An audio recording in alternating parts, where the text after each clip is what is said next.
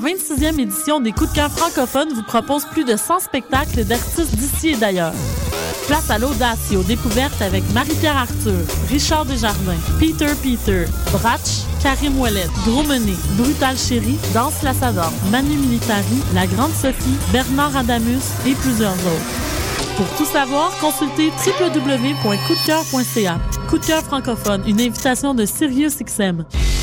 Astral présente la 7e édition de M pour Montréal du 14 au 17 novembre. Quatre jours de découverte musicale, près de 100 groupes locaux et internationaux dans une dizaine de salles montréalaises. Ne manquez pas Plaster, David Giger, Les Trois Accords, Plants Animals, So Called, Eight and a Half, The Mistress Barbara Band et sans oublier le groupe fort du moment, les Islandais de Of Monsters and Men.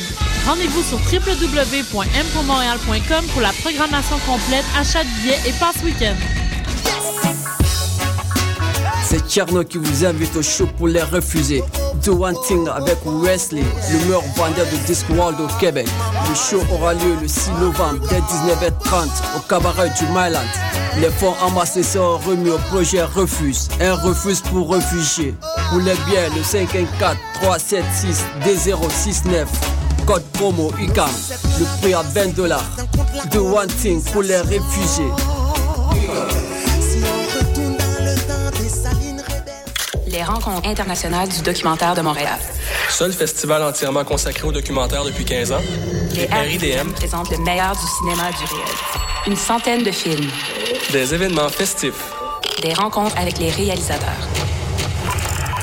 Du 7 au 18 novembre, à la Cinémathèque québécoise, au cinéma Excentrice, au Centre Phi et à la Grande Bibliothèque. RIDM, là où toutes les histoires se rencontrent. ridm.qc.ca Salut, ici Ellie. Et Papillon. T'es un jeune créateur professionnel en chanson, musique, danse, théâtre, cirque, art de la parole ou multidisciplinaire. Fais comme Lisa Leblanc, Fred Pellerin, Evelyne de la Chenelière et profite comme nous de ce tremplin exceptionnel qu'est le festival Vue sur la Relève. En participant en 2012, on a eu la chance de recevoir de nombreux coups de pouce en soutien à notre carrière. Propose ton spectacle d'ici le 4 novembre à vue sur la relève.com. Présenté par l'Auto-Québec en collaboration avec Québecor, la 18e édition de Vue sur la Relève se tiendra à Montréal du 10 au 27 avril 2013. Salut, moi c'est Amissa. Je suis une des premières élèves de Jeune Lucien Dumont.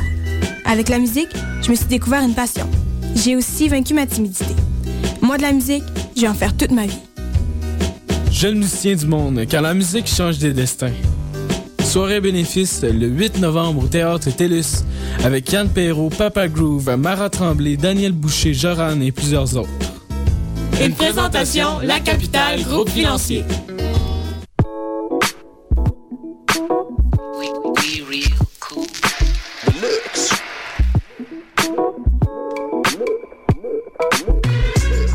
Vous écoutez Choc FM, l'alternative urbaine.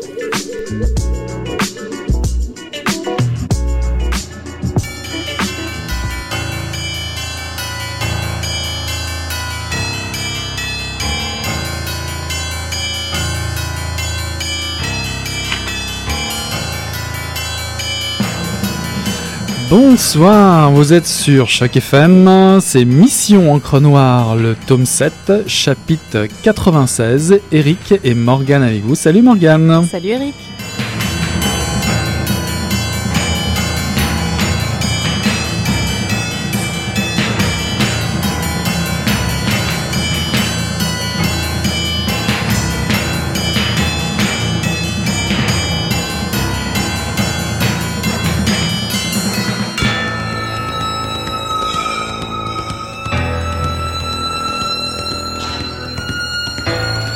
Une fois n'est pas coutume, comme on dit, cette fin de semaine, plus précisément du jeudi 25 au samedi 27 octobre, se tenait le festival Québec Crime, ou en bon français, le festival d'auteurs de crimes et mystères. Pour en savoir plus, nous avons notre plus fine limière, on peut dire, plus fin limier sur le coup, Morgane de Carnet Noir, une fois de plus cette semaine. Tu as été euh, la victime consentante, toute désignée pour aller faire un tour et nous ramener euh, des nouvelles fraîches du front du polar au Québec, n'est-ce pas? Tout à fait consentante. Exact. Alors ce festival a-t-il tenu toutes ses promesses? Tu vas nous en parler un petit peu plus en détail et tout de suite maintenant, n'est-ce pas? Exactement. Alors moi, c'était ma première expérience, mais pour le festival, c'était la seconde édition, puisqu'il avait déjà eu lieu l'année dernière. Mhm. Euh, il faut savoir que l'année dernière, euh, la première édition s'était faite uniquement en anglais, et cette année voyait l'arrivée d'un volet francophone avec des Chouette. auteurs francophones invités, ce qui me faisait mon bonheur, on peut le penser. Euh, tout d'abord, le lieu. Je pense qu'il il est important à dire. Ça se passait au, euh, je pense qu'on dit Marine Center, qui est euh, dans le Vieux-Québec, qui est un lieu que, a priori, il n'y a pas grand monde qui connaît, parce que moi, chaque fois que je disais où- que j'y allais, tout le monde me disait c'est où ça? Ah ouais? Et, tu, tu veux dire euh, que c'était un coupe-gorge, genre? Non, non, vraiment pas. C'est, euh, mais par contre, c'est- l'ancienne prison commune de Ah, bah, Québec, qui date du 19e siècle. Euh, J'ai eu l'occasion de visiter quelques cellules en sous-sol. Ça place tout de suite l'atmosphère. Et on y trouve aussi une bibliothèque anglophone, euh, la seule bibliothèque anglophone de Québec, si j'ai bien compris, qui est une bibliothèque à l'ancienne, assez belle. Donc, vraiment le lieu idéal pour accueillir un euh, festival littéraire de polar. Euh, donc ça, c'était pour le lieu. Côté invité, euh, la liste était longue, principalement effectivement du côté anglophone. Je les citerai pas tous, mais il y avait tout de même euh, John Connolly, l'auteur irlandais Mhm. dont le dernier roman français est Les Murmures, qui vient de sortir chez Pocket. Mark Billingham, qui lui vient d'Angleterre, ou encore Mons Kallentoft, auteur suédois qui a sorti hiver, printemps, été, automne. C'est les quatre titres. Et qui, dit, son, son prochain roman devrait sortir aux éditions du Seuil au printemps, pour ceux qui ont aimé Bonne les quatre nouvelle. premiers. Une note à prendre. Du côté québécois, euh, on a pu entendre, et là je les cite tous, euh, Geneviève Lefebvre, Joanne Seymour, Patrick Sénécal et Martin Michaud. Donc, au cours des deux journées où moi j'étais là, parce que je n'y étais pas le jeudi, euh, on a pu assister à des tables rondes, des lectures, ainsi qu'à une activité CSI que j'ai malheureusement pas pu essayer, mais je me promets bien l'année prochaine d'aller tester parce qu'il paraît que c'est assez sympa. Ah oui, avec des vrais intervenants. euh, Avec des vrais ah ouais. intervenants, euh, des vraies enquêtes, et ça doit être assez cool. L'accueil était très sympathique. Les deux organisateurs très présents, euh, l'équipe de bénévoles aussi, ça, euh, gros point positif. Euh, et pour le placer dans le contexte, le festival Québec Crime, ça occupe une place un peu différente de celui de- des Printemps meurtriers de Knowlton, qui lui est principalement québécois avec des auteurs étrangers invités, ou du Gala de Saint-Pacôme, qui est lui entièrement québécois. Et c'est pour ça que, selon moi, les trois sont très importants dans le, dans le paysage, parce qu'ils présentent une vue différente du polar. Donc, très sympa d'avoir depuis deux ans ces trois festivals-là. Mais euh, déjà, parce qu'on a déjà parlé toi et moi euh, auparavant, est-ce que tu penses que c'était une bonne date pour le placer ce festival juste avant, euh, je dirais après Knowlton et juste avant le, Salon du Livre de Montréal? Alors, Knowlton, ça va parce que c'est très loin. Saint-Pacôme, c'est pas très loin, mais c'est québécois, donc à la limite, c'est moins. C'est pas si grave. Par rapport au salon du livre, euh, pour l'instant, je pense que c'est pas un problème dans le sens où c'est quasiment, c'est très très anglophone. Le Festival du livre de Montréal, ce n'est pas anglophone. Donc, effectivement, pas le même genre de public. Et puis, euh, c'est Québec. Je pense pas que tous, les que tous les gens de Québec viennent jusqu'à Montréal. Donc, non, pas un problème en, en soi. Euh, mais c'est vrai qu'en plus, ben, principalement, c'est pas la même langue. Donc, euh, pas le même public. Non, c'est tout bête, mais euh, après, euh, ben ça, on pourrait en parler longtemps de la langue. Oui, bien sûr. ouais. Parce qu'effectivement, je- ben, je- pour moi, Québec Rime, c'est le festival des possibles, si on peut le dire comme ça. Euh, parce que on en est qu'à la deuxième édition et je pense que ça va devenir quelque chose de passionnant dans les années à venir. Euh, parce que ça peut permettre de faire le pont entre les auteurs canadiens anglophones et les auteurs québécois. Euh, ce n'était pas encore tout à fait le cas cette année parce que honnêtement, j'y ai surtout vu une, une illustration des deux solitudes du Canada.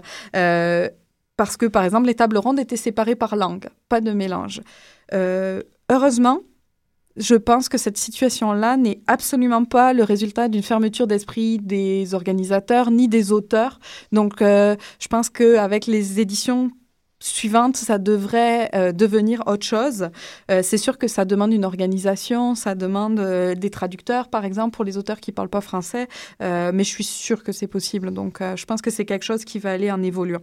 Est-ce que ce partage des genres, si je puis dire, euh, tu l'as noté aussi au niveau des, euh, des, des, des, des, euh, invités, des clients, enfin des... des, euh, Euh, il y a des, dans les deux langues des auteurs qui écrivent des choses très très différentes. Que je regarde les tables anglophones ou francophones, euh, il y a qu'à prendre les quatre francophones, ils écrivent pas du tout la même chose.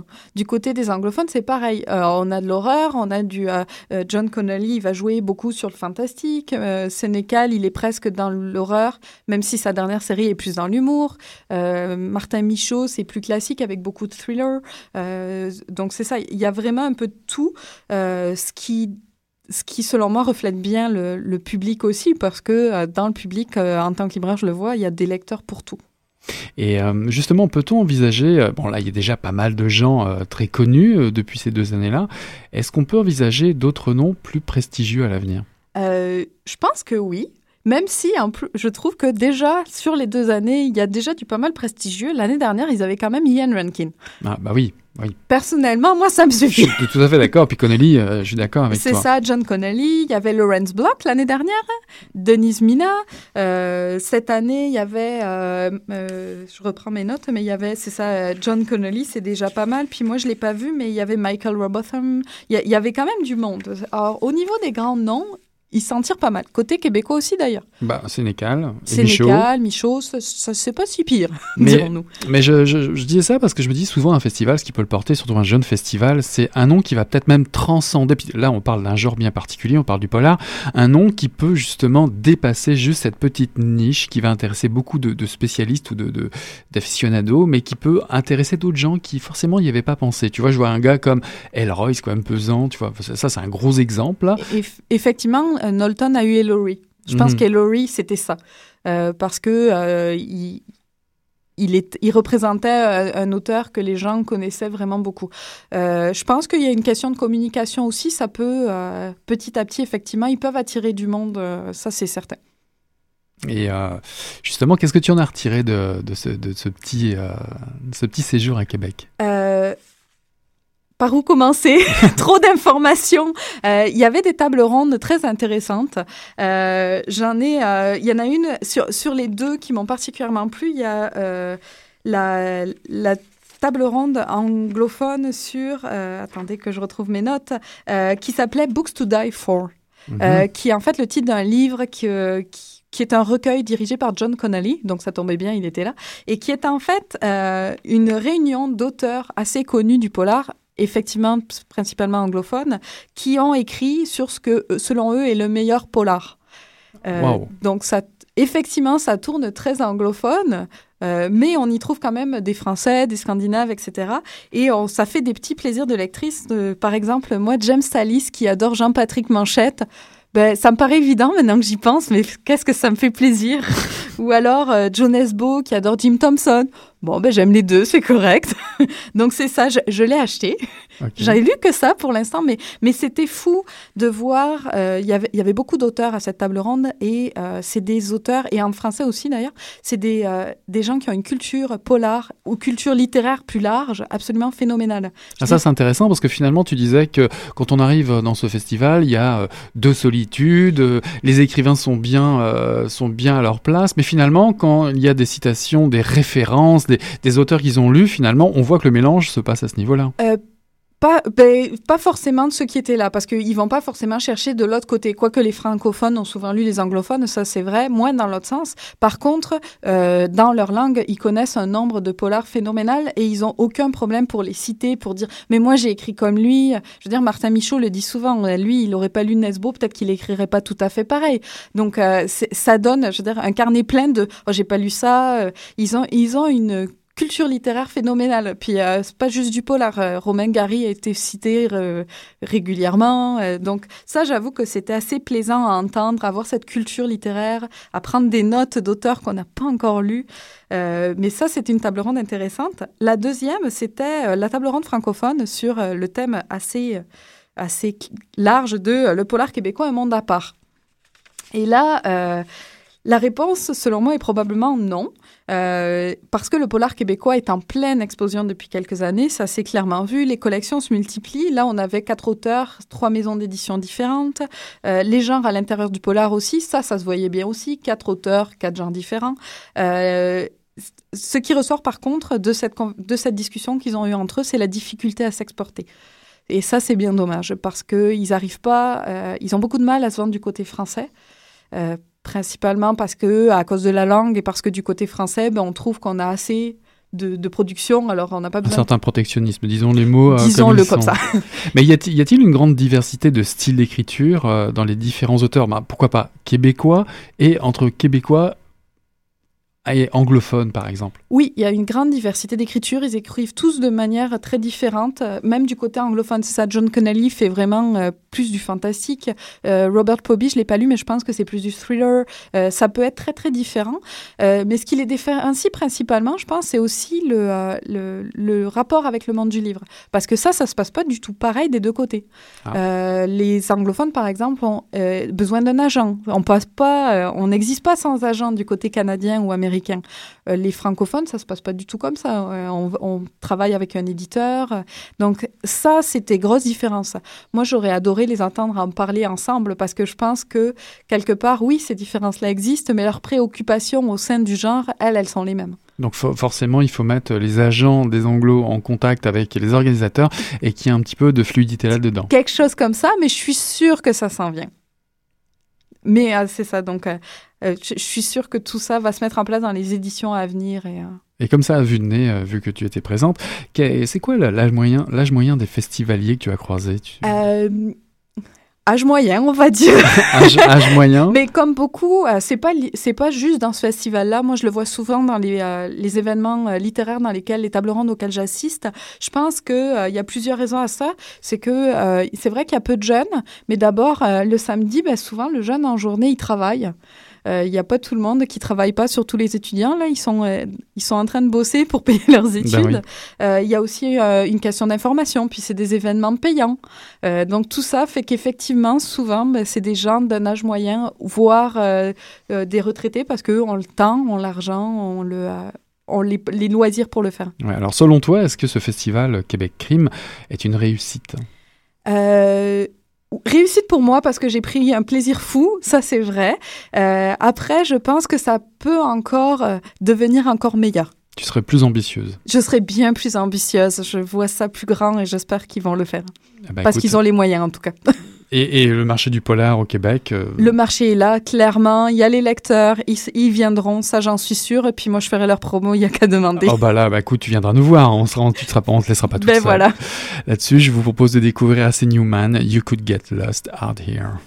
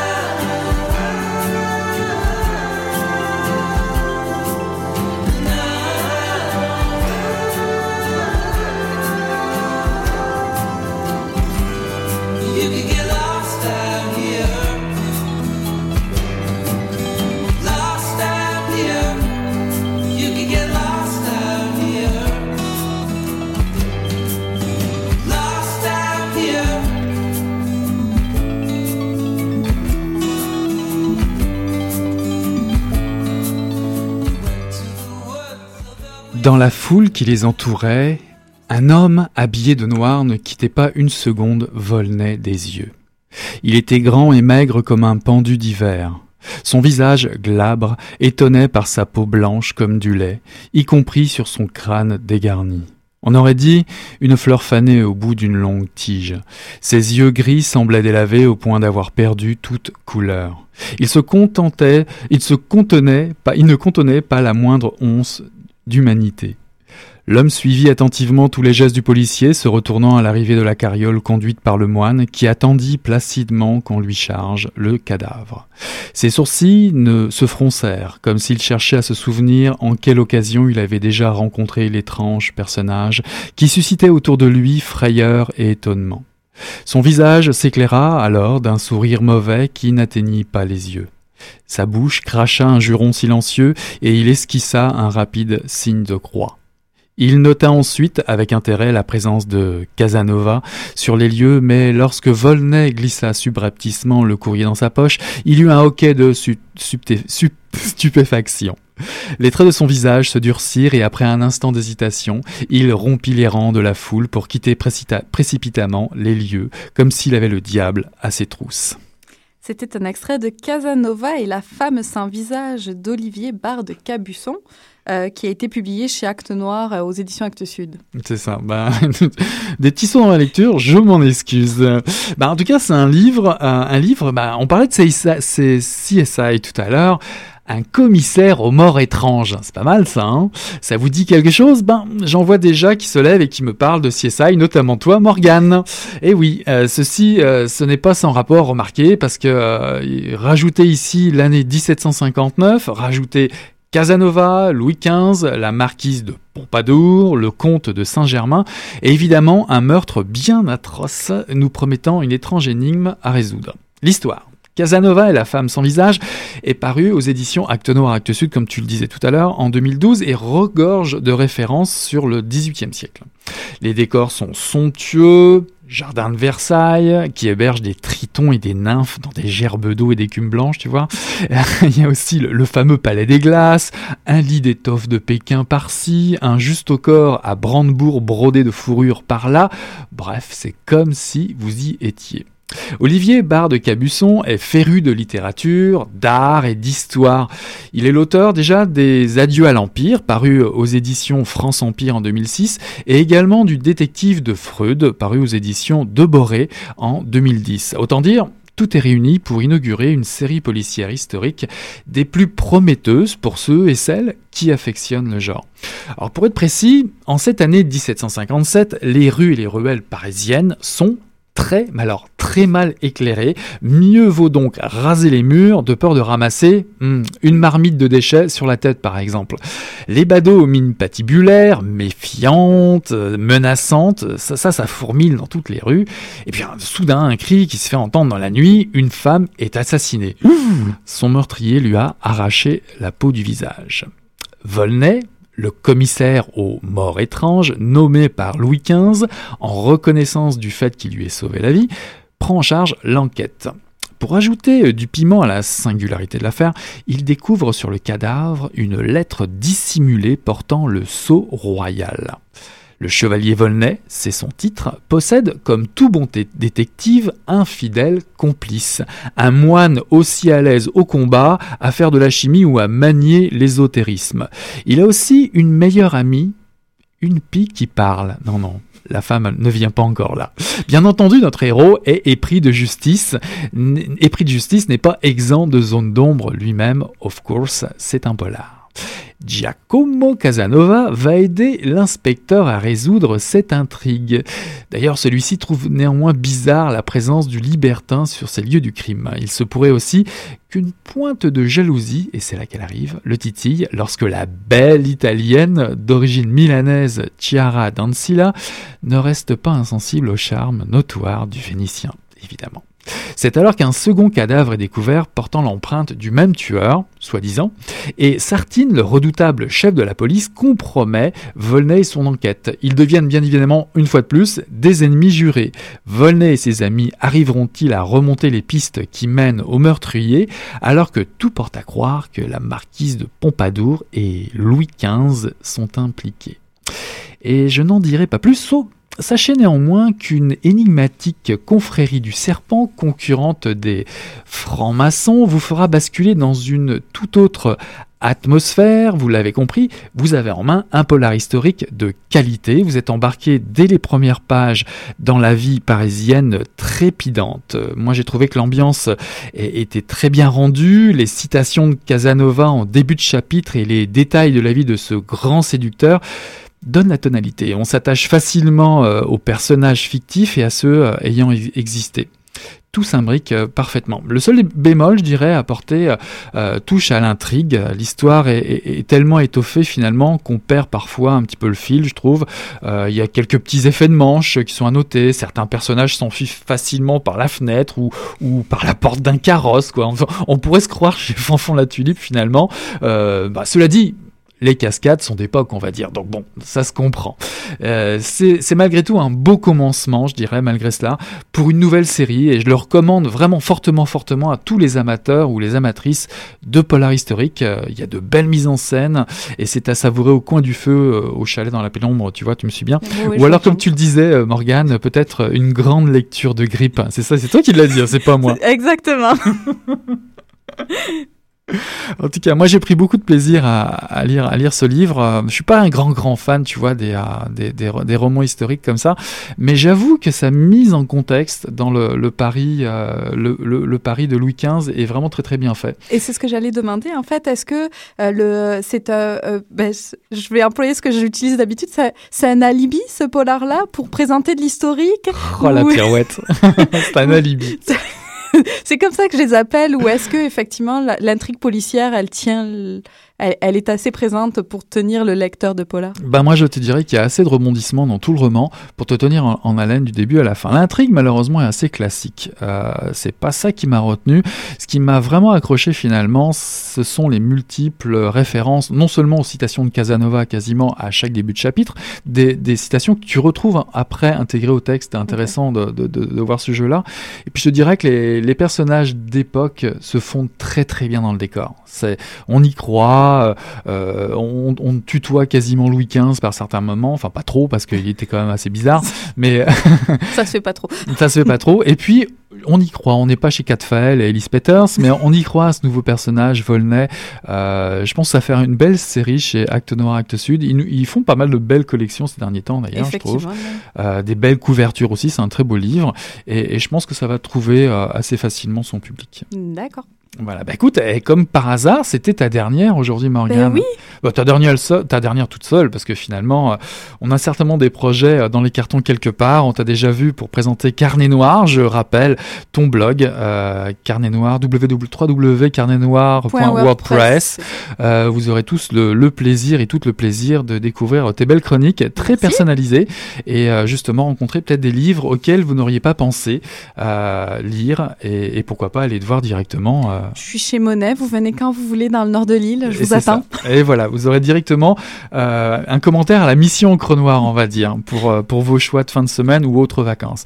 Ben voilà, c'était le, tome 7, le chapitre, euh, le chapitre 96 de Mission Encre Noire. J'étais ravi de passer ce temps-là avec, avec toi, Morgane. On se revoit très très très bientôt. Et dès la semaine prochaine, pour la 97, ben, le retour d'Hélène. Voilà, on vous souhaite une, une belle semaine et à la semaine prochaine. Bye. Bye.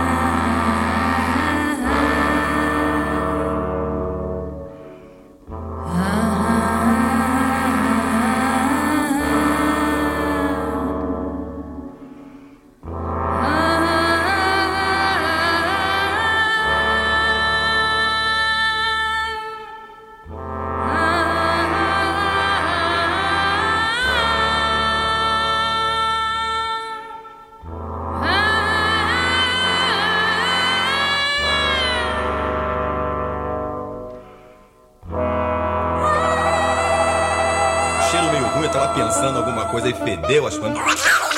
Mas o negócio tava bom, bicho. O negócio tava bom, só quando ele rapaz, eu tô entupido. Gostosa! Quem diria, hein? Greta Garbo acabou de irajar, hein? É, mas eu tava falando pra você, né? Depois que eu passei a me sentir, aí o negócio ficou diferente.